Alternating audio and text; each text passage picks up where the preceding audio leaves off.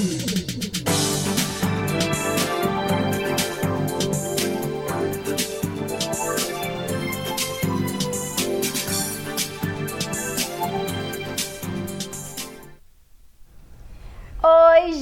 Gente, tudo bem com vocês? Hoje a gente tá aqui num estúdio diferente, né, Rejane? Menina! Nossa, muito tô- legal. Muito legal. São- me sentindo a Oprah Winfrey. Pois é, como nós vamos fazer, né? A gente sabe, esse mês todo nós vamos falar sobre maternidade.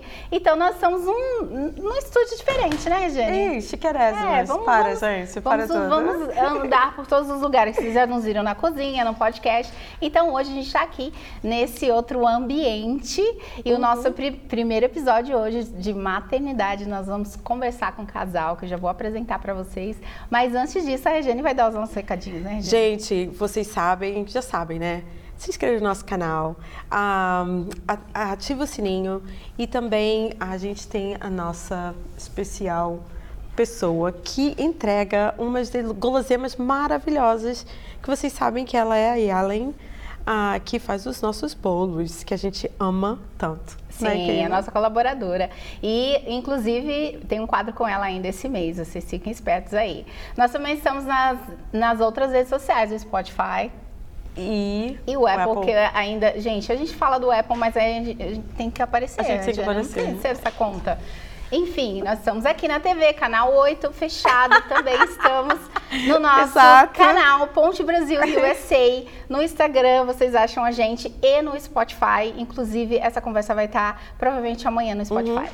E é isso aí, gente. Hoje eu quero apresentar para vocês, diretamente vindo do Brasil. Eles estão Teresópolis. Teresópolis, eles já estão indo embora, então nós conseguimos assim, foi uma indicação da aluna de vocês, a Juliana. Uhum. Então estamos aqui com o casal, doutor Rodrigo, ele é neuropediatra. Rafael. Rafael, desculpa. Rafael Gente, é quase. vocês sabem que esse nome Rodrigo me persegue, não é? É verdade. Pois é, eu tenho... todo mundo como Rodrigo. É Rodrigo, eu sei o que acontece. Viu? É Rodrigo. Todo mundo é Rodrigo. Desculpa, gente, gente está aqui com o doutor Rafael e a sua esposa, a Luísa. Ela é psicóloga e ele é neuropediatra. Me retratei agora. Tá. Mas como é que foi essa fusão, assim, de vocês dois, né? Uma psicóloga e um Pois é. neuropediatra. Nossa. A gente se conheceu no consultório mesmo. É mesmo? Atendendo pacientes em comum, né? Gente. Na área do autismo, de transtornos, é, outros transtornos, né? E aí a Aham. gente trocando relatório, tendo que conversar sobre o paciente, a gente foi se conhecendo e aí foi isso. Gente, Estamos que aí. legal. Inclusive, vocês estão aqui por conta desse trabalho que vocês fazem, é, falando sobre autismo, né? Isso. Vocês palestram. Abril é o mês da conscientização sobre o autismo, né, mundial. Então viemos fazer algumas palestras aqui em algumas igrejas, a- associações, é, fazer alguns atendimentos também no consultório, atendimentos presenciais. E sábado estamos indo embora já. É, foi rapidinho, né? Você viu a Foram diferença, né? Vocês chegaram aqui três semanas atrás, estava assim, as árvores tudo peladas. Secas, sem nada. Não tinha é. nada, agora um pouquinho de chuva. Do pum. nada, né? A gente dorme, acorda e as árvores estão cheias de Tão folha. lindas, né? É. Lindo, é. E o trabalho de vocês é muito importante. A gente é, chegou a ter na nossa. A gente fez uma live com uma psicopedagoga do Brasil, Aham. falando sobre autismo no dia 2 de abril. Uhum. E aí, gente, eu não. sa- A menina falou assim: Keila, vocês têm que levar esse casal lá, porque eles têm, fazem um trabalho maravilhoso. Inclusive, eu não pude participar da palestra, sempre que eu posso, eu participo. E eu tô aqui coçando, porque eu gostaria muito de falar sobre esse assunto. e, mas a próxima vez que vocês vierem, com certeza, o convite já está aberto. Tá ótimo. Tá e nós ótimo. vamos tratar desse Prazer. assunto, né, Aham, Rejane? com que é certeza. tão importante, Sim. tão importante. Mas a gente quer ouvir a história de vocês, né? A gente vai falar hoje, o nosso tema é sobre adoção. Uhum. E vocês têm quatro é, crianças, quatro adolescentes, né? Uhum. Quatro Então, adolescentes. Começou, na verdade são cinco filhos, Total né? são Então, cinco. O Rafael já tinha dois filhos, é, e aí depois nós casamos e chegaram mais três, né? Então um total de cinco. Uau. É, nós juntos adotamos três filhos que já chegaram pra gente adolescentes. Agora, na verdade, estão adultos, né? Já Uhum. já estão com 18, 19. Então, Uau. adolescente, a gente só tem o Davi agora, que é o filho do Rafael. Que também foi por adoção. Uhum. E a Maria Clara, que tem 23, que é biológica, né? Uau. Completando aí os cinco. É, temos uma tropa. Todos jovens já, todos, já, todos, Todos adultos. jovens. É. Muito legal. E como é que foi essa transição, assim? É, porque tudo também é uma adaptação, né? Sim. Nós, como seres humanos, adaptamos. E como é que foi essa adaptação de você ser madrasta, primeiro, né? Você sim, foi madrasta. E depois... Madrasta. É, eu detesto essa palavra. A minha diz que é boa Quando fala drasta, madrasta, boa eu drasta. lembro do quê? Da, da, da, da Branca de Neve. Bruxa, né? bruxa, né? É a bruxa, você só pensa na É bruxa. verdade. Mas então, como é que Uma foi boa drasta. essa transição para você e adaptação Uhum. de ter é, primeiro os filhos dele e amar Uhum. os filhos dele e conhecer? Porque quando a gente pega pequenininho, é nosso, a gente já pega pequenininho e vai crescendo com os nossos filhos, Sim. certo?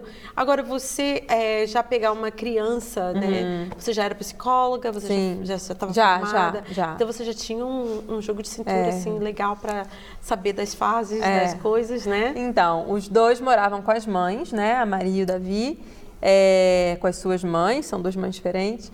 E eu- por um tempinho a Maria morou com a gente, depois que nós casamos. É, então foi com quem eu tive mais contato diário, assim, que foi a Maria com o tempinho que ela morou com a gente. Só que ela é uma pessoa muito fácil, assim, uma, uma- já era uma jovem, já estava na faculdade, né? E muito fácil de lidar, muito amorosa, é, é, muito alto astral. Então, ter ela em casa era muito bom. Era uma companhia também. Até porque quando nós casamos, o Rafael fazia plantão três vezes por semana noturno. Então eu ficava sozinha em casa. Maria era minha companhia. Né? Ajudou bastante. É.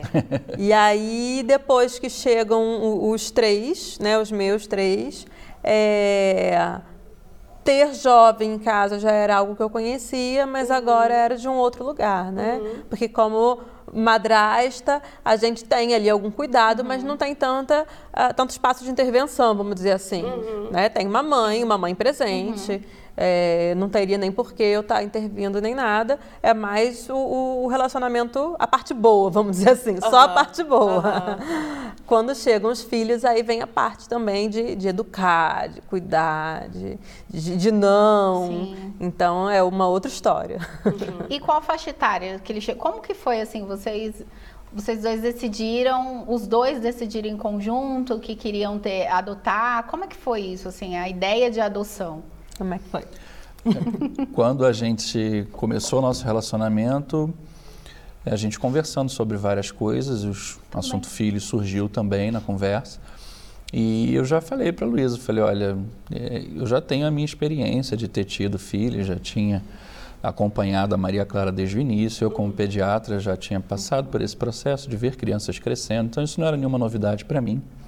E aí já falei para ela que provavelmente não ia partir de mim acordar querendo ser pai de repente, então Já era duas vezes. já né? era. E falei para ela isso no sentido de que ela não ficasse esperando partir de mim, se nela surgisse a vontade de ser mãe, que eu estava aberto a isso e que a gente poderia sim. Então, no meio da pandemia, Fiquei entediada. de repente, Então foi recente. É recente, Foi. tem menos de três anos. Oh. Gente, eles apareceram É. no pacotinho 2020. de três. E aí veio essa vontade no meio da pandemia, assim, em maio, eu lembro mais ou menos, foi quando eu- eu conversei com o Rafael, falei, chegou a hora, quero ser mãe. E, mas em nenhum momento eu pensei, eu tive a vontade de engravidar. É, então as pessoas perguntam, ah, você não pode ter filho? Não sei, não tentei, não estou tentando. Você queria É, adotar? Queria adotar, queria ser mãe pela adoção mesmo. Então eu falei com ele, ele já conhecia também esse processo de adoção, porque já tinha o Davi, né? sim, E aí só falei, quero ser mãe, quero adotar. É, e aí a gente começou então a estudar, estudar o perfil, estudar o processo, como é que fazia, né? Como é que era agora o processo. E então nós fomos amadurecendo a ideia. Eu tinha a ideia de que a adoção era algo muito demorado, né? De que seria mais ou menos um ano para você estar burocrático, habilitado e depois mais anos para o seu filho chegar. É. Mas com a gente não foi, pelo contrário. Então acabou sendo tudo muito rápido. Em agosto a gente entregou a documentação no fórum. É, fomos fazendo as aulas obrigatórias, que hoje no Brasil é obrigatório a gente passar por um- uma preparação. É, a gente passa por uma série de entrevistas com psicólogo, com assistente social. Se é aprovado, você está habilitado. Aham. Em setembro, dia 29 de setembro, eu acho, saiu a nossa habilitação. E em dezembro os nossos filhos chegaram em casa. Olha. Foi muito rápido. Foi uma Nossa gestação muito rápida. Foi ainda na pandemia, então foi por videochamada. Ah, é, porque vocês É. não poderiam visitar os abrigos Isso. como de- é de Não. praxe, né? Pois então é. foi de abrigo? É. É, Foi, né? sim, é, porque sim, eles já ficam no estavam- abrigo. Eles, qual, qual a idade deles? Que eles É, eles, eles entraram para o abrigo com dois, ah, 11 e 13. As, men- as meninas entraram com 11 e 13 é, de vez, porque elas já tinham passado antes, mas retornaram para casa. É, isso. E, as- e- e nós buscamos eles. A mais nova estava com 15, os outros dois estavam com 17. Ah, Então eles chegaram já grandinhos. Vamos, mesmo. ah, assim, a, a, a modo de adotar do Brasil é diferente, né? Eu trabalhei em abrigo por uns dois anos, Tá. né, em São Paulo. Aham. E a gente sabe que a adoção de crianças maiores talvez tenha sido mais rápido porque Isso, é, mais, isso. é mais fácil, né? Tipo assim, acho que de bebês é uma procura maior. Uhum. E a adoção por crianças maiores é, mais É. difícil. É. E isso eu achei o máximo, assim. É. Primeiro porque você quis adotar e, tipo, não quero saber se eu, se eu quero ser mãe, se eu Sim. biológico ou não, eu quero adotar. E vocês optaram por crianças maiores. Isso. Por que É. vocês optaram por crianças maiores? Então, são motivos variados, né? Um deles é que com a nossa rotina de trabalho hoje, uma criança não, não, não funciona, né? Não funciona na nossa lógica de trabalho e é uma lógica que hoje a gente não está com vontade de, de mudar, de parar. De beber, Então, né? passar todo aquele Por exemplo, estou aqui hoje nos Estados Unidos. É, com a criança livres. menor. Yeah. Então, é, a- o cuidado com, com jovens é outro. É, são outros tipos de dor de cabeça, outros tipos de cuidado, são cuidados muito intensos, mas que permite, por exemplo, que a gente faça uma viagem a trabalho. Permite que eu, que eu dê, até no Brasil mesmo, mas que eu vá para o consultório, que eu dê aula, que eu chegue tarde às vezes tudo mais. Uma criança né, demanda outro tipo de cuidado que hoje não funciona pra gente. Na época nós passávamos dois dias no Rio de Janeiro. A gente descia de A gente ainda e- trabalhava dois dias fora. Então, É, mas, para além disso, a gente foi. No início, a gente não sabia exatamente qual seria o perfil de idade, de, de nada. E, mas a gente foi conhecendo as histórias de adoção tardia. Né? A adoção tardia, ela na verdade contempla qualquer adoção de difícil colocação. Então, a partir de oito anos, crianças com deficiência, grupos de irmãos grandes e também os adolescentes. E a gente foi vendo relatos de adolescentes que já tinham sido adotados ou que estavam querendo ser ainda na internet. E a gente foi ficando apaixonado com, com a ideia da adoção tardia, né? nós descobrimos do- dentro desse processo, justamente para a gente poder, como estava fechado o curso em si, para ser, ser aceito né, no, no, no Sistema Nacional de Adoção, como possível adotante. Estava fechado o curso por causa da pandemia, então a gente precisou assistir lives, assistir vídeos e escrever resenhas sobre isso para mostrar para eles que a gente estava estudando sobre o assunto. Né? Então, E isso foi uma grande sorte, se é que se pode dizer sorte, porque É. a nossa vara, a vara da infância da nossa cidade, continuou funcionando a todo vapor durante a Uau. pandemia. Muitas varas pararam completamente e o processo de muitas famílias ficou completamente Demorou, parado né? por todo o período da pandemia, né? É. E o trabalho da Eliane, que, que é lá quem a psicóloga responsável, Ana né? Bayer, maravilhosa. Demais, Kátia também, assistente toda, social. Kátia também. O trabalho que elas fazem é fantástico, né? Existe uma conexão muito grande lá do, do juiz com a equipe, Isso é porque é muito muito, importante, difícil é para o muito juiz decidir. acontecer. Pois é. E, e aí ele tem esse suporte dessa equipe que é realmente fantástico, elas fazem um trabalho incrível. Então elas foram direcionando a gente muito dentro desse caminho da adoção. E, e aí, a gente assistindo esses vídeos, essas lives, documentários e tudo mais, a gente assistiu muito mais do que três, que foi o que elas pediram, né? Quanto mais É, a gente, aí, assistia. a gente estava sem trabalhar, É. lockdown. É, a gente, dedicado. né, teve gente, tem gente que assiste só para bater ali a a meta. A gente foi ficando apaixonado É. pelo E fomos descobrindo né, o que acontece dentro desse, desse processo e descobrimos isso, que essas crianças elas chegam aos 18 anos e simplesmente saem do São abrigo. Né? realocadas. São colo- não, são colocadas na rua. São rua. Vocês já, tem que sair. Aos Tem. 18 Tem. anos. Tem que é. sair. vocês já tinham. ahm, vocês já tinham visitado abrigos em algum momento da vida de vocês ou não? Quando eu era criança, assim, pré-adolescente, os meus pais costumavam levar presentes, fazer trabalhos sociais e tudo mais, e, e- eles me levavam junto. Mas só, assim. Depois Você não? eu adulta. Eu, não- eu também, quando adolescente, eu ainda peguei a fase de transição, ainda tinha orfanato, né? Estava deixando de existir orfanato. A ideia era que as crianças fossem para casa de algum familiar no final de semana, no final de ano, e não ficassem o tempo inteiro lá, mas na época ainda tinha. E junto com um grupo de jovens, a gente visitava com frequência, uma vez por mês, um desses orfanatos lá no Meia. Então já tinha tido algum contato assim, né? Mas é bem diferente a experiência, assim que a gente descobriu isso. Nós descobrimos também que os adolescentes, eles passam. Existem alguns eh, programas que tentam facilitar a adoção do adolescente, né? justamente porque eles têm muito pouca visibilidade. Demais. né? Nem passa pela cabeça muito da Demais. gente que tem um adolescente para ser adotado. A gente pensa em adoção, a gente pensa em criança, Criança pequena, pequena. bebê e tal. E vários, vários times de futebol participam dessas campanhas, então em vários estados diferentes tem, eles fazem tipo uma apresentação das crianças, como se fosse um álbum de figurinhas, tem o rostinho deles assim, o nome, e falam a idade, o que quer ser quando crescer, alguma coisa assim, se tem irmão ou não, e qual que é a vara que está responsável por ele. Então a gente descobriu que haviam esses programas e num desses a gente, Luiz olhando, viu lá o nosso filho, falou, ó Juan, que é ele.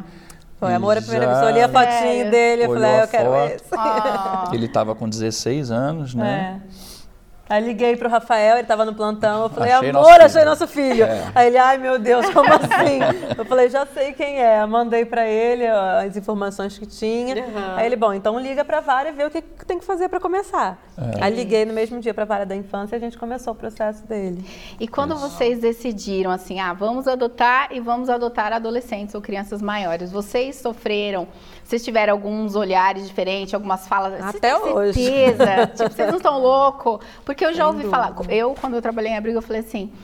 Eu, quando, se eu tiver a oportunidade de adotar, eu quero, eu mudei a minha cabeça, porque eu também pensava, "Ah, não, eu quero uma menininha, porque eu tenho dois meninos, quero uma menininha, uma bebezinha, tarará. Quando eu fui trabalhar no abrigo, eu mudei a minha cabeça, porque os adolescentes, enfim, eles vão ficando, eles vão ficando. Já cheguei a fazer transferência de, ah, deu 18 anos, agora é preparar uma, um- uma república, né, para ficar, trabalho, né, para que eles se encaminhem sim. só. Mas é muito triste. É. É muito Porque a gente vê histórias assim, eh, tinha um menino, eh, eh, ele adolescente, ele, ele sempre estava evadindo dos abrigos. Esse foi o que ele se, se adaptou melhor e gostou e formou ali com a gente uma família, né? E tinha um baby que ele gostava muito, que ele tinha como irmão. Ele se agarrou nesse menininho. E a gente sabia que ele estava para adoção, o bebê. E o bebê foi adotado. E ele ficou muito mal. Imagina. E daí ele olhou pra mim assim e falou assim: Tia, por que, que a gente sempre fica?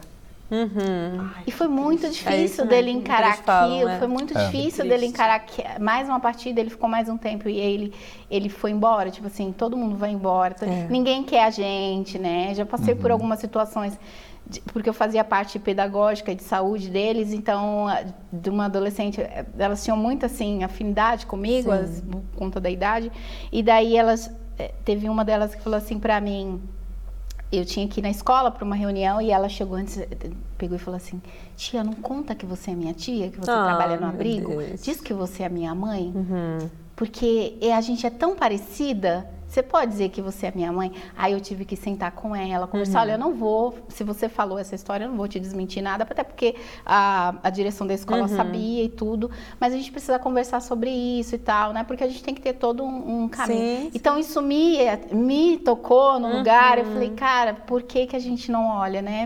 Para essas crianças. São, são crianças, são adolescentes, são filhos, eles, Sim. eles querem paz. Então, São histórias exatamente como essas que a gente foi ouvindo ao longo do processo, estudando, e que fez a gente decidir, não é? E A, a gente quer, né? Por que, que ninguém quer? Não, peraí, eu quero, eu É. quero, a gente quer sim. E como que foi Foi. para vocês, é, assim, é, tentar conversar com as pessoas, porque eu sei Uhum. que tem, né, esses apontamentos, esses questionamentos. Ai, nossa, mas como é que foi isso para vocês? Como que vocês responderam? Assim, num primeiro momento, é, eu acho que o que ajuda a gente é que a gente não costuma muito depender né, da, da opinião ou do. É, ou do não, a gente está aqui com você, bom, se não tiver, vai ser a gente É. mesmo, não tem problema, a gente não vai desistir, É. vai ser sozinho. É. É, mas o que ajudou foram as informações que a gente foi dando para as pessoas. Mas assim, no começo o que eu ouvia sempre era: mas você não tem vontade de ser mãe de verdade? E, né, e aí eu pergunto, mas Perguntas assim? desse como tipo, assim né? ser Como mãe assim de ser mãe de verdade? verdade? Falei, defina mãe de verdade. É. Aí As pessoas, ah, mãe da sua. Ser mãe, gerar na sua barriga. Eu falei, por quê? Gerar na barriga torna mãe de verdade? Aí a pessoa, é, eu falei, é, mas os meus filhos, eles saíram de uma barriga. E estão precisando de uma mãe ainda. Então não foi suficiente para que eles tivessem uma Pois mãe. é, então, gerar na barriga não faz não ninguém faz ser você mãe. ser mãe É, ou pai. verdade. Você gera e mesmo assim tem que decidir ser mãe. Sim. Então, é- é- é, de qualquer forma, dá para dizer que o biológico também tem que ser adotado pelo, pelo pai ou pela mãe biológico, É porque senão eu posso abandonar. Afetivamente, né? Afetivamente tem que ser escolhido. É. Mesmo que saia da minha barriga, eu preciso escolher, adotar afetivamente. né? É. Então eu tinha que ir insistindo, não, eu já sou mãe de verdade, eu sou mãe de verdade. Uhum. E eu brincava que é tão de verdade que se a gente se separar, o Rafael vai ter que pagar pensão. não tem essa. Ou ela, né? tá ganhando mais do que eu. Verdade que ganha mais aí. É bem de verdade mesmo. E ainda brincava dizendo assim, é, que às vezes é, é como se fosse mais de verdade, porque você decidir É ter escolha. três adolescentes né, em casa como filhos e, e passar pelos desafios que se passa e não desistir, tem que ser muito de verdade. Tem, tem. E qual foi o desafio maior? Porque eles se conheciam antes? Não. Os três? Não. Não, As meninas são irmãs biológicas. Ok. É. Mas É, aí veio um e- que isso. é extra, que é um a Isso, mais, é. né? Isso então, é- ele não conhecia. Como é que foi a adaptação? Qual foi o desafio maior de vocês dois? De, tipo assim, os três, vocês têm que se dar bem, gente, pelo amor de Deus. Ou então... Nisso até que não, né? Não teve dificuldade. Pelo contrário, eles fazem um complô contra a gente às vezes. então se unem bem, né? É. Tipo, tipo, É, Exatamente como irmãos é. mesmo, né? É assim, não que a gente tenha vivenciado qualquer coisa, né? Se- Aham. Se, na cabeça delas existiu alguma questão, enfim, aí só elas vão dizer até hoje ninguém falou nada. Mas nos pareceu muito fácil deles se aceitarem ali. A condição como um todo é difícil para todo mundo, né? Uma nova, um novo Dinâmica, processo. No início sempre a os primeiros meses, a- o que passava na cabeça deles é que a gente vai voltar a qualquer momento, a gente vai ser devolvido. É muito difícil a gente quebrar essa ideia, né? E é cada dia junto que a gente vai construindo realmente essa relação e isso vai se, se tornando mais certo dentro deles, né? Mas é até interessante a história, porque o Juan a gente descobriu assim nesse site, vendo a foto dele e tal. E as meninas, a gente, por morarmos em Teresópolis, estarmos fazendo o processo todo por lá, a Eliane falou de- dos abrigos de Teresópolis e a gente quis também conhecer os abrigos de Teresópolis, não para procurar mais filho, mas, mas para poder Era, era dia das crianças chegando, a gente falou, bom, vamos lá ajudar de levar alguma forma é, também, com a né? nossa cidade. E aí nós hum, organizamos um lanchinho e eh, fizemos uma campanha, recebemos algumas doações para montar alguns presentes para as crianças. E aí fomos até um dos abrigos lá de Teresópolis para conhecer. E aí duas irmãs abriram o portão para a gente, para a gente receber. Eram já nossas filhas. É. E lá a gente saiu de lá muito mexido já por elas, assim. Uhum. Mas como a gente já tinha iniciado o processo de adoção do menino, que era de outra cidade, a gente falou, vamos resolver o problema eh, da adoção com ele primeiro, para não embolar. E aí a gente vê como as coisas vão se encaminhando. Isso na cabeça dele. Na minha Na cabeça. minha Na cabeça sua já tava tava pronta. Já arrumei mais duas filhas aqui. Não, foi engraçado porque foi cena de filme, assim. A gente tava do lado do carro esperando alguém abrir o portão. E aí as duas abriram o portão. Quando elas abriram, saíram aqueles brilhinhos, assim, né? A gente, a gente se olhou, a gente entendeu quando a gente se olhou. Foi. E o olho dele cheio d'água. Sério, E, já é, foi assim a conexão Foi de um primeira. amor à primeira vista. Foi. Não sei o que passou na cabeça delas, na nossa passava isso. É, só que a gente já tinha começado o processo do Juan e já era loucura o suficiente a gente estar adotando um adolescente. Todo mundo já dizia isso, né? Então imagina agora mais, du- mais duas é, de uma vez só. E aí eu pensei, bom, eu não vou nem comentar isso em voz alta, nem com o Rafael, nem com ninguém. para não dar ideia. Quando a gente saiu do, do, do abrigo, o diretor, o Ronaldo, ele não estava no dia. E aí eu mandei mensagem e dizer, ah, a gente foi super bem recebido pelas meninas. Falei, não, isso já pode botar algo no coração dele. Falei, acabamos de sair, muito obrigada pela oportunidade. Fechei ali. Uhum. Falei, bom. Uhum. De, e aí no carro, a gente indo pro abrigo do Juan para entregar os presentes também para as crianças, eu fui orando e dizendo, Deus, se essa ideia maluca, esse brilhinho nos nossos olhos, tiver alguma coisa aí da sua parte, que então elas, elas cheguem para nós sem a gente fazer nenhum movimento. E aí, umas duas semanas depois, ou menos, o diretor do abrigo delas é, entrou em contato dizendo: Olha, Luísa, o Natal está chegando, a gente tem uma campanha aqui de apadrinhamento para o Natal uhum. e a gente já conseguiu padrinho para todo mundo, mas ainda faltam para duas meninas. Você tá brincando? Aí eu, aí eu já sentindo quem, quem são, quem são. Aí ele, ah, não sei se você conhece por nome, mas é Maria e Karina. Aí eu, ai meu Deus, eu falei, são as meninas. Aí ela me ligou na hora. Aí eu, um peraí rapidinho. Não existe coincidência, é, né? Não. A gente sabe. Aí liguei pro Rafael, falei, falei, são nossos filhos também. Ai, e depois a gente revendo as imagens lá do site onde o Juan estava, tinha as meninas. Eles estavam juntos, a gente achou várias fotos dele, eles já tiver, estiveram juntos, os três. A Diana mandou pra gente Numa fotos do making off lá do, do evento. De um desses eventos de futebol, de, de, de, é, Com todas né? as crianças, e aí estavam na foto as duas e, e o Juan. Quando eu vi assim, eu falei, gente, vocês já estiveram juntos. Já estavam na lá. mesma foto. Nem sabiam. Anos antes, uns três anos antes, que foi o, o evento foi. que eles estiveram juntos, né? E aí, então, a gente. Aí eu liguei de volta para o diretor e falei: olha, a gente topa, sim, receber elas no Natal, mas não vai ser para padrinhar, a gente já, já, já tá adotar. certo que é a adoção. Aí acharam que a gente estava doido. não, não, calma, não, não é assim. Vai e devagar. Aí, é, aí, a própria equipe, assim, do abrigo, da vara da infância, achou que a gente era doido. Falou: não, vai com calma, pega no Natal. Só que é. aí foi, a gente falou, não, a decisão está tomada. Da nossa Uau, parte, a gente vai fazer o que a gente tiver que fazer. Desculpa, qual a idade que elas, que elas têm diferença? Elas têm um ano de diferença. Elas têm um é. ano. Ah. É. Tava uma com 16, a outra com 17, quando a gente conheceu. Uhum. Logo a Karina fez 17, né? Moça. A Maria fez 16, 16 já com a gente. É. Uau.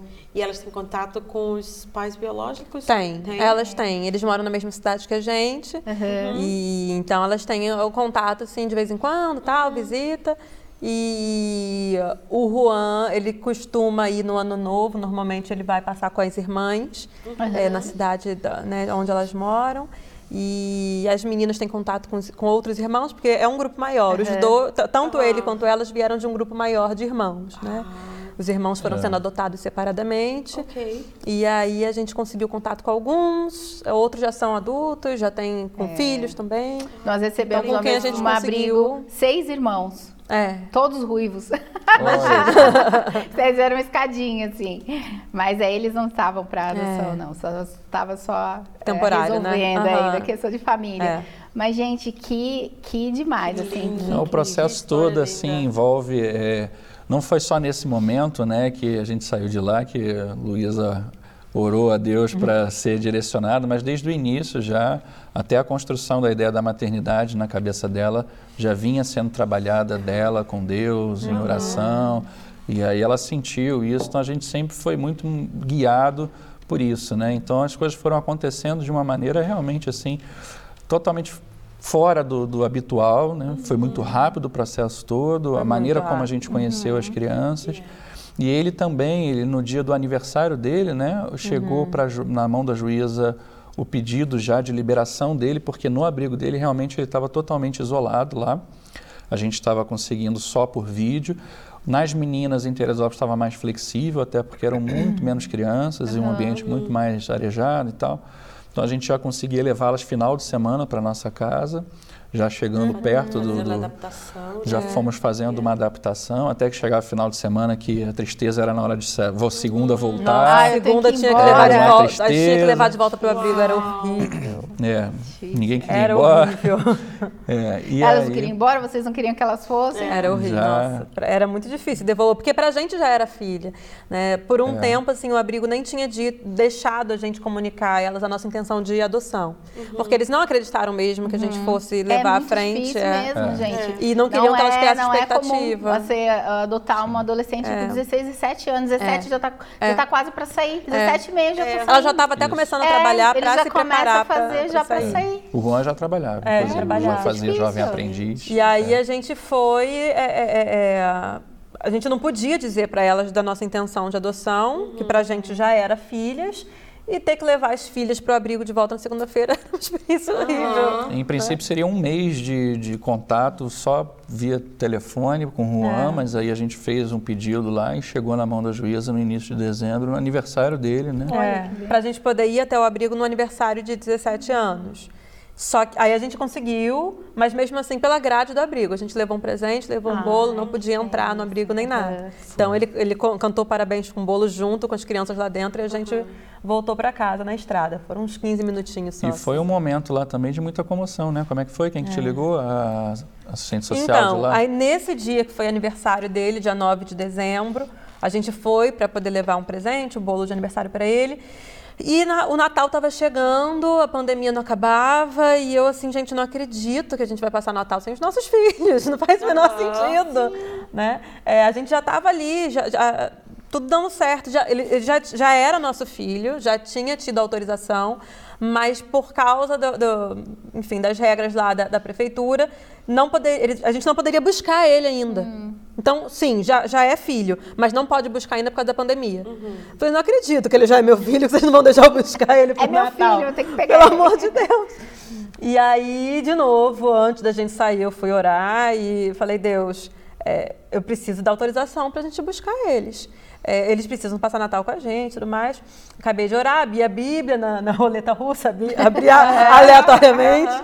E aí tinha uma passagem que dizia: é, ainda hoje você. vo- da- da- daquilo que você semeou chorando, ainda Ah, hoje você voltará sei. com os feixes nos seus braços. Aí eu falei com o Rafael, ele volta com a gente. e aí a gente lá fazendo a visita e nada, ninguém ligava, ninguém avisava que ele podia ir, eu já fui pronta para trazer ele para casa. E aí a gente não trouxe, che- voltamos, cheguei no consultório, porque a gente foi direto trabalhar. Cheguei no Isso foi consultório. isso, quarta-feira, né? é, Aí voltando. recebi a ligação. Luísa, saiu a autorização, pode vir buscar ele. Ah, eu acabei de sair daí. pode vir buscar ele amanhã. E aí eu falando com eles, né? Pode vir buscar amanhã. Tinha uma ligação entrando. Aí eu desliguei, atendi. Era o abrigo das meninas. Saiu a autorização, pode vir buscar elas. a bolsa estourou. a bolsa estourou. Foi. Foram os três. Os três de uma Os três vez. de uma vez. Que legal. E de municípios diferentes, de processos diferentes, com Pois juízes é. diferentes. Ah, se nós não A podemos, bolsa nem estourou. É. Que bem, a. Nasceram os três de uma vez. Ah, Que lindo. Mas como é que surgiu ah, vo- o trabalho de vocês com o autismo? Algum deles é autista? Não. Não. Até que se saiba, ainda não. não, não são. Não? Ah, a gente já trabalhava com autismo há, há bastante tempo, né? Antes. É, o Rafael há quanto tempo? É, eu já devo ter uns 10 anos Uhum. mais voltado para autismo, né? Eu já tenho uns 14 anos de neuropediatria. Uhum. Então, E eu logo A que... sua área de especialização, né? É o que você... primeiro eu fiz pediatria, depois neuropediatria. Então já tem uns 14 anos que eu trabalho como neuropediatra. né? E aí fui conhecendo o autismo, foi cada vez ficando mais parte da minha vida. Nos últimos 10 eu tenho me dedicado bastante a, a estudar, a entender, e divulgar, enfim. E eu, logo, um pouquinho depois que me formei, fui convidada pela Rosângela, uma querida que me, me convidou para assumir a agenda dela. Ela estava querendo diminuir o tempo de consultório, dar mais atenção para a filha. E aí ela me treinou, eu não conhecia nada sobre autismo. Falei para ela, "Nu- nunca vi na minha vida, né? Não sei, não sei eu, trabalhar. eu já trabalhava com a Rosângela, Já ela montou uma é. equipe, me chamou para fazer parte da equipe. E aí logo depois Ela falou, Luiz, eu gosto muito de você, eu quero te treinar. E aí me treinou, ela falou, quando você estiver pronta, eu deixo você assumir minha agenda. Então também caiu assim do céu. E, e aí ela foi me treinando, me treinando, eu fazia os atendimentos junto com ela. Quando ela achou que eu estava pronta, eu comecei a atender. E aí foi quando eu conheci o Rafael, na reunião de, de equipe, no- na troca de, de- de É. informações, de relatórios, né? Começando a atender os pacientes, até para entender mais sobre autismo, ela aproveitou, bom, conversar com ele. E a gente começou a, a trocar figurinhas. E aí teve uma reunião de equipe que eh, aquela coisa assim, eu falei, gente, ou é pegadinha ou é Deus. É, era uma reunião com a equipe inteira, era uma equipe grande, com vários profissionais. E aí eu cheguei primeiro, porque eu saí direto de um outro trabalho, e fui para a reunião que seria na casa dele. E aí, aos pouquinhos, as pessoas foram ligando, ah, eu tive um problema, não vou poder ir, tive um problema, não vou poder ir, não vou poder ir. Até que ninguém podia Ninguém ir, tava lá nós ela. dois com a pizza esperando a equipe. Aí foi bom, a pizza Virou já um tá encontro. aqui. É só tava os dois, já virou um date, né? Virou um date. Por razões, foi você que fez isso. E eu super sem graça, porque eu. De. Imagina! Eu ainda tava assim, ah, nossa, eu tô, eu tô na casa do médico, ainda tinha aquela coisa do médico, eu tô na casa do médico, sozinha, a pizza já chegou, o que, que eu faço? Essa vou ter que comer, né? Aí a gente ficou lá conversando. E aí pronto, apaixonou. Gente, que legal. Foi, foi o suficiente para. Que história bonita, né? É, pois é. Você pe- pensar para sua primeira date com ele, né? Olha só. Aí a gente brinca que né, os nossos anos de casado é igual a idade de cachorro, né? Tu vês cinco, porque tem cinco anos, parece que tem 25 É, já, tem porque ele cinco já anos fez que a gente tanta tá casado coisa. só. Olha! Sério? E, e já, já adotaram e já. É. Aí a gente brinca, quantos anos tá casado? Bom, já tem filho de 19, tem um casamento aí de Já muito tem tempo. né? tempo, é, Gente. é. Mas não, tem cinco Gente, anos que a gente tá casado só. Isso é propósito, né? É. Bem, você tinha que unir os É dois, tinha que estar vocês dois é ali com aquela pizza ali sozinhos, pra poder discutir os A equipe projetos. inteira teve um imprevisto. Pois é, e os filhos, e é. Diga. Ah, não, eu, ia diga. falar, eu ia falar do livro. Eles têm um Você ia livro. falar do livro, sim, pode falar. Ah, e-book também, né? Também, Tem um é. e-book. E como é que foi surgiu a ideia? De quem foi que surgiu a ideia? Vocês colaboraram, você fez com o trabalho do outro? Luísa tem mais aptidão de produção. Sentar e escrever. Ela já tinha Ela assim, ó, escrito um vamos Eu sou. livro. é, Vamos, vamos, vamos, vamos. Vamos, bora, bora, bora. já tem um outro livro escrito, né? É, a gente, na pandemia também, né, começou a surgir Pandemia esse livro. Ah, caramba, não, né? tava lá sem é, fazer é. nada, é. sem poder sair de casa, Tinha que sem poder atender melhor. meus pacientes. E aí a gente vendo assim a a dificuldade de muitas mães, dos pais, né? principalmente na pandemia, que aquilo se intensificou, aquelas crianças presas dentro de casa, É. pensando o período de lockdown que a gente teve, que foi muito crítico, né? É, as crianças sem terapia, sem escola, sem sair de casa, foi enlouquecedor para muita gente.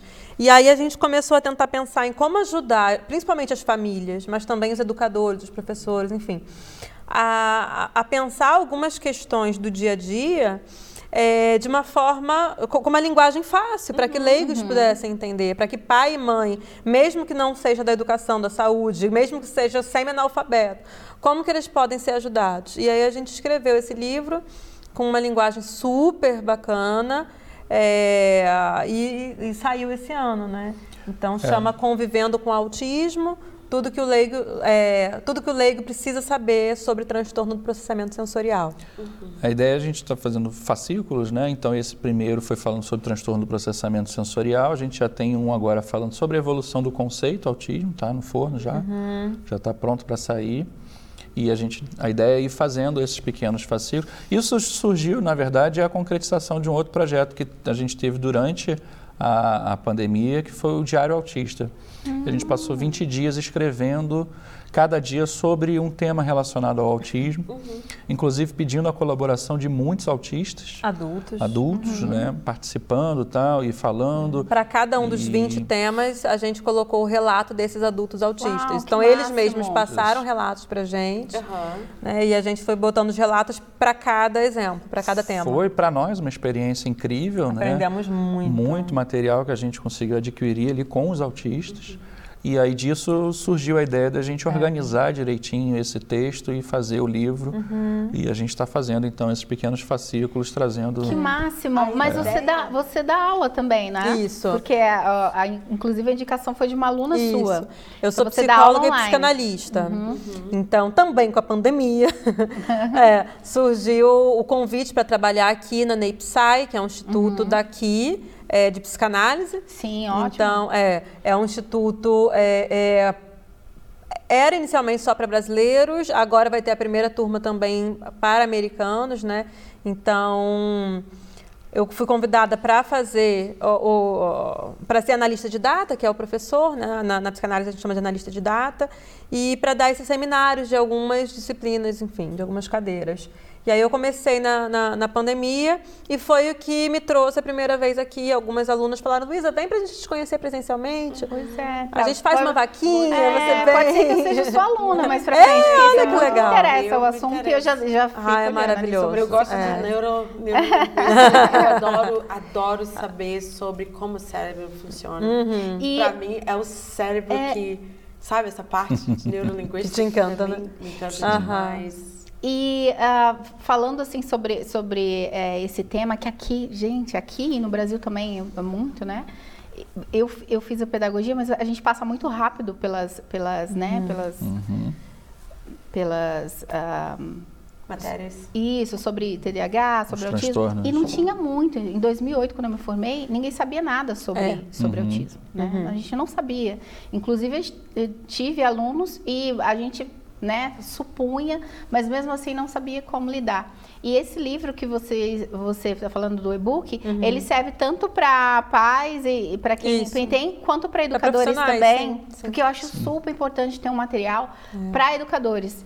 Porque nem todos vão atrás do, do, do conhecimento, nem é. todos fazem um curso. A gente sabe que no Brasil é, é um pouquinho mais caro, mas enfim, quando a gente quer Porque o que a gente estava vendo era que até os profissionais mesmo, quando a gente dava alguma palestra ou que trabalham com a gente, iam dando feedbacks, era que muitas vezes eles faziam cursos, mas sempre muito técnicos, e quando chegava com os desafios do dia a dia, tá aí, como é que eu aplico essa técnica? O que, que eu faço agora, mesmo, né? A criança está no meio de uma crise, está batendo a cabeça na parede, o que, que eu faço com toda a técnica? Sim. Então a gente foi pensando é, nessa prática. Da onde vem isso? Da onde vem essa crise? Da onde vem esse comportamento? Por que, que ele está fazendo? O que fazer com isso? É. Então a gente fez é, isso bem prático. Preferi usar essa linguagem bem simples mesmo, mas Exato. a gente procura colocar referências. Então tem um material também que serve para estudo mesmo. É. Né? Ai, que ótimo. É, no final tem as é referências área, técnicas, gente... né? Isso. Para quem quiser aprofundar, tá lá. Esse primeiro livro, como é transtorno do processamento sensorial, algo muito importante para a gente entender o autismo, uhum. tem a colaboração de uma terapeuta ocupacional, amiga a Clarissa nossa. Rubac, coraçãozinho. Sim, é muito importante terapeuta também, ocupacional, né? é. Sim, essa, essa... Porque é, é, a área dela, né, na verdade. Sim. Todo mundo precisa saber sobre, porque respinga em todo mundo, uhum. mas é, é a área da a terapia intervenção ocupacional. terapêutica ali é até lá, né? Então, eu tive, eu tive contato com um autista que ele era superdotado. Uhum. E aquilo me impressionou demais, porque eu, eu, sempre achava que os autistas eram aquelas pessoas que ficavam, né? Mas tem níveis, né? Uhum. Eu não sabia, eu não sou pedagoga, tá? Então, a, o garoto era super, superdotado. Uhum. Ele, muito inteligente, tirava nota A, plus, na, na escola. É, aprendeu a dirigir, se comunicava, uhum. super carinhoso, super querido, sabe? Uhum. E aquilo me impressionou muito, muito, muito. muito. Uhum. E eu, eu falei assim, gente, como é que pode, né? Tipo assim, as mentes estão brilhantes, né? Uhum. E tem esse, esse... É um distúrbio ou é uma... Então, essa, essa é uma das coisas que a gente tenta quebrar e a gente vem fazendo isso não só lá no Brasil e muito do nosso trabalho aqui tem sido para esse, esse tipo de conscientização desmistificar essa, essa ligação que o autismo tem com uma incapacidade. Uma, uma, é uma doença, né? né? É Parece que é uma condenação do indivíduo a ser incapaz. E não se trata disso. É muito longe disso, na verdade. Nós somos apaixonados por autismo porque a gente consegue perceber e entender é, o quanto esse cérebro que ele é modificado em alguns aspectos e apesar de ter algumas dificuldades na relação social, na, no uso da comunicação social, ele, tam, ele apresenta ao mesmo tempo grandes capacidades. Então é muito comum a gente ter o indivíduo com autismo uma memória muito boa, muitos são muito bons em matemática. Uhum. Algumas crianças que a gente acompanha aprendem a falar várias línguas assistindo videozinho no YouTube. É, isso tudo, a, a capacidade que esses indivíduos têm de aprender em determinados assuntos e se especializar em determinadas áreas também uhum. é parte do autismo neles. Né? Ele só é assim pela maneira como o autismo se manifesta neles. Né? Então, o que a gente tem trazido muito a, a público é isso, essa ideia de que é, existe um conjunto de características que a gente vai encontrar ali e a gente vai poder dizer que esse indivíduo é autista. Uhum. Enquanto esse conjunto de características estiverem trazendo algum prejuízo para esse indivíduo, há um transtorno. A partir do momento que a gente ajudou ele a desenvolver habilidades, ferramentas, e ele não tem mais prejuízo, ele deixou de ter transtorno, ele não vai deixar de ser autista. Porque envolve todas essas questões. Mas ele vai deixar de ter prejuízo. Né? Então, é, é, uma outra visão do autismo. E logo no início, nos anos 40, quando a gente começou a pensar em autismo, era essa visão que a gente tinha, de que não tem tratamento, de que é desse jeito, vai ser assim sempre. E isso ainda está muito presente muito, na cabeça de muita é, gente. Muito, Até porque né? o termo transtorno do espectro do autismo, uhum. ou autista, é, ele é ele de é 2000 muito recente, 2013. 13. Né? Sim. Dez a anos mãe, só. A mãe dele eh, tinha... Você falou de 2008, cinco, né? É, não tinha cinco ainda. filhos, né? Ela tem cinco filhos. Aí a mãe dele falava assim, para fulano, você está muito feliz hoje. tipo assim, porque ele era feliz, ele sempre via o lado positivo. Ele estava com 17 Estou muito feliz. 17 anos. Ah, para, fulano. Você tá muito... Ninguém é feliz assim, ok? Você para. Aí eu menino ficava assim, ó. Coitado. Sorri um pouco menos. Tadinho, tadinho. Eu falei assim, gente, deixa é. o menino. Aí, é. aí uma outra amiga minha falou assim, ele é o único que não tem problema naquela família. Todo mundo tem ali, todos são como, como os, são considerados as pessoas normais. Mas não, ele é o único normal que não tem problema na família. Okay? O resto todo mundo tem problema. Porque é. ele é sempre alegre, Era sempre prestativo. É. Posso te ajudar? Você quer que eu faça alguma coisa? Não sei o que. Ah, que lindo. Gente, era demais. E a inteligência me fascinava. E, gente, a gente está aqui falando, a gente, o nosso tema é adoção, mas a gente não podia deixar é, de uma dar uma né? puxada e a minha cabeça tá assim, eu quero perguntar isso, eu quero perguntar. Pergunta, e a gente tem pouco tempo, né? Porque vocês têm um outro compromisso, nós já estamos ali quase terminando. Uhum. E a gente puxou um pouquinho, né, do lado, eles contaram a história de vocês, que é muito linda, que é maravilhosa. E a gente vai ainda colocar um spoiler. Uhum. Eu não quis uhum. colocar o um spoilerzinho lá no, no Instagram, porque a gente queria que vocês uhum. contassem aqui.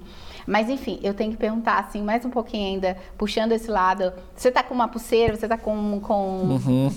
com o, o, o, brochezinho. Queria que você falasse rapidamente, claro que ele já tá perdendo tempo. Uhum. Mas o, o que, que vocês sentiram assim de diferente é, em questão desse assunto de autismo aqui nos Estados Unidos, que foi algo que a gente perguntou para outra profissional, aqui nos Estados Unidos e no Brasil?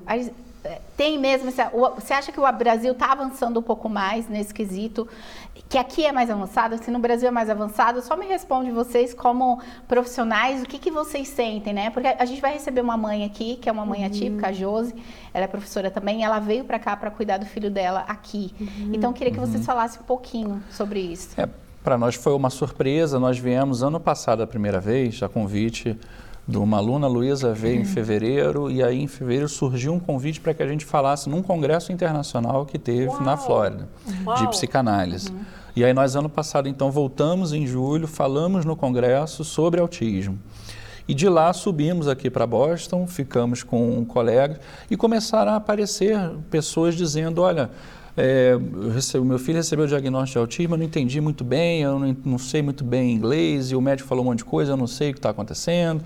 Nós tivemos algumas experiências, por exemplo, de ouvir de, de crianças que ficavam em turmas especiais, né, separadas, que é uma, algo que a gente já uhum. sabe que não. Houve um momento na história do autismo que botaram todos eles em hospital e viu que não deu uhum. certo. Tinha que trazer de volta para a escola. E a gente, não, no Brasil, não tem isso de a gente ter mais turma especial. Uhum. Ele está na turma regular e a gente precisa dar um suporte para que ele consiga estar naquela turma regular. Né? Então a gente vem trabalhando a inclusão é, de alguma maneira. E isso foi muito chocante para mim, pensar, bom, mas aqui existe ainda a gente fazendo turma especial? Eu Tem aquela turma separada, fosse... né? Eles pegam uma turma, uma sala, e aí bota a criança com autismo, a criança com síndrome de Down, a criança com paralisia cerebral, junta tudo ali fica aí. Hum. Não, não são todas aqui, as escolas aqui é. que fazem isso. É, mas, a gente, a gente atendeu algumas crianças que, que, que relataram isso. Sistema, né? Até uma adolescente que falou, eu odeio essa sala, é. I hate. E em relação relação às terapias em si, lá no Brasil, no sistema público, a gente tem muita dificuldade de conseguir as terapias. Mas a gente tem crianças que têm lá no plano de saúde e aí consegue é, atendimento em clínicas multidisciplinares. E aí a gente consegue ter um, um contato mais direto com as terapeutas e com o trabalho que elas fazem. e a gente percebe realmente um, uma vontade, um crescimento muito grande, cada vez maior em relação ao autismo. Coisa que até agora aqui a gente não conseguiu ter essa percepção. Pelo menos das pessoas que a gente atendeu, uhum. elas não estão assim fazendo as terapias.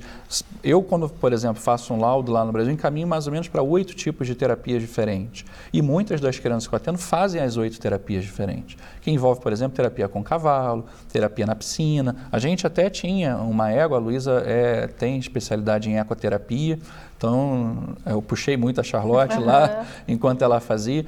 Então, são várias outras formas de terapia que têm colaborado muito com o desenvolvimento e que aqui até agora a gente ainda não teve essa percepção se funciona, se tem algum lugar que ofereça, como que é nesse sentido. Então, foram dois choques para mim. Né? O primeiro, uhum. de perceber que em alguns lugares ainda tem escola fazendo turma especial, separando todas as crianças, o que não é bom para ninguém, e não ter muito retorno ainda de que terapias estão sendo oferecidas para as crianças que têm autismo. Parece aqui. que na, o, que a gente ouviu até agora, né, é, é que algumas escolas as escolas fazem a terapia na escola, né? Então uhum. não é, não tem tanto essa cultura de consultório, parece, Sim. ou é mais extra, né? Enfim, na Isso. escola acontecem as terapias e costuma ser o mais tradicional, assim, terapia ocupacional, fono e psi, que é uhum. necessário, mas a gente não, não viu então tão facilmente todas essas que lá no Brasil é é sempre. A outra coisa que eu acho que, assim, talvez a diferença, não sei, por relatos de mães também, é que talvez o, a, essa, o, não sei se posso falar diagnóstico, é mais rápido porque a escola observa e aí uhum. vai passa para uma equipe, essa equipe vai até a casa e tal e, e, de repente a diferença maior é que no Brasil demora-se um pouco mais até chegar um, um, uhum. um resultado para que a criança tenha um uhum. atendimento especializado e aqui parece que essa, é, essa tem essa facilidade uhum. de ser mais rápido. Sim, e também eu vou, eu vou adicionar o que, que ele está falando, às vezes tem o problema da linguagem. Uhum. Porque, uhum. às vezes, a escola tenta várias vezes, manda bilhetes, manda carta, manda e-mail, né? Agora muito mais os e-mails, né? Liga e qualquer coisa. E, às vezes, os pais, por estarem muito busy, muito trabalhando demais o dia inteiro, eles, às vezes, ficam, Sim. às vezes, puxando, assim, ah, não, depois eu ligo para a escola. Uhum. Ou eu preciso de alguém para me levar para fazer a tradução. Sim. Né? E não tem essa associação, Sim. não tem essa ajuda. É. Né? É, eu acho assim que em questão de escola, Uhum. E eu estou falando escola pública, uhum. né? Escola, escola pública, de Brasil e escola pública Sim. daqui. Então, eu acho que em parte de escola pública, para fazer essa, esse, uhum. esse, essa chegada mais rápido, talvez aqui esteja um pouquinho mais à frente. Mas em questão de tratamento é. mesmo, de outras, uh, outras necessidades que eles vão precisar, isso é. eu já não, não sei informar. O que eu ouvi uma mãe que também é professora aqui, né, ela disse, olha, Uh, de fato, aqui, em qualquer escola pública, a criança vai ter o que ela precisa, ela vai ter uma equipe de terapia, ela vai ter tudo. Mas, em contrapartida, ela deu um exemplo é, de uma professora que é professora há 20 anos na escola então é aquela super conhecida, todo mundo confia, mas que há 20 anos não se atualiza. Então continua tratando como se fosse o autismo de 20 anos atrás, uhum. o que se sabia lá atrás, né? No Brasil a gente tem uma cultura de atualização muito forte. Muito forte, assim, sim. Todo ano a gente está em congresso, em curso, em pós. Reciclando, o professor tem que reciclar. Em Mesmo tudo, ele não queira, né? ele tem é. que ir. Existe uma cultura de reciclagem muito forte no Brasil na área da saúde e da educação. Aqui parece que já é uma coisa muito tradicional, é. né? Nós sabemos sabemos o que estamos fazendo, os pais não podem se meter muito. Eu soube que até no lanche, né, a escola decide o que é o lanche, o pai não pode fazer diferente daquilo. Então, os pais têm menos autonomia sobre os filhos aqui. Né? A escola consegue fazer tudo muito forte, os pais têm que acatar.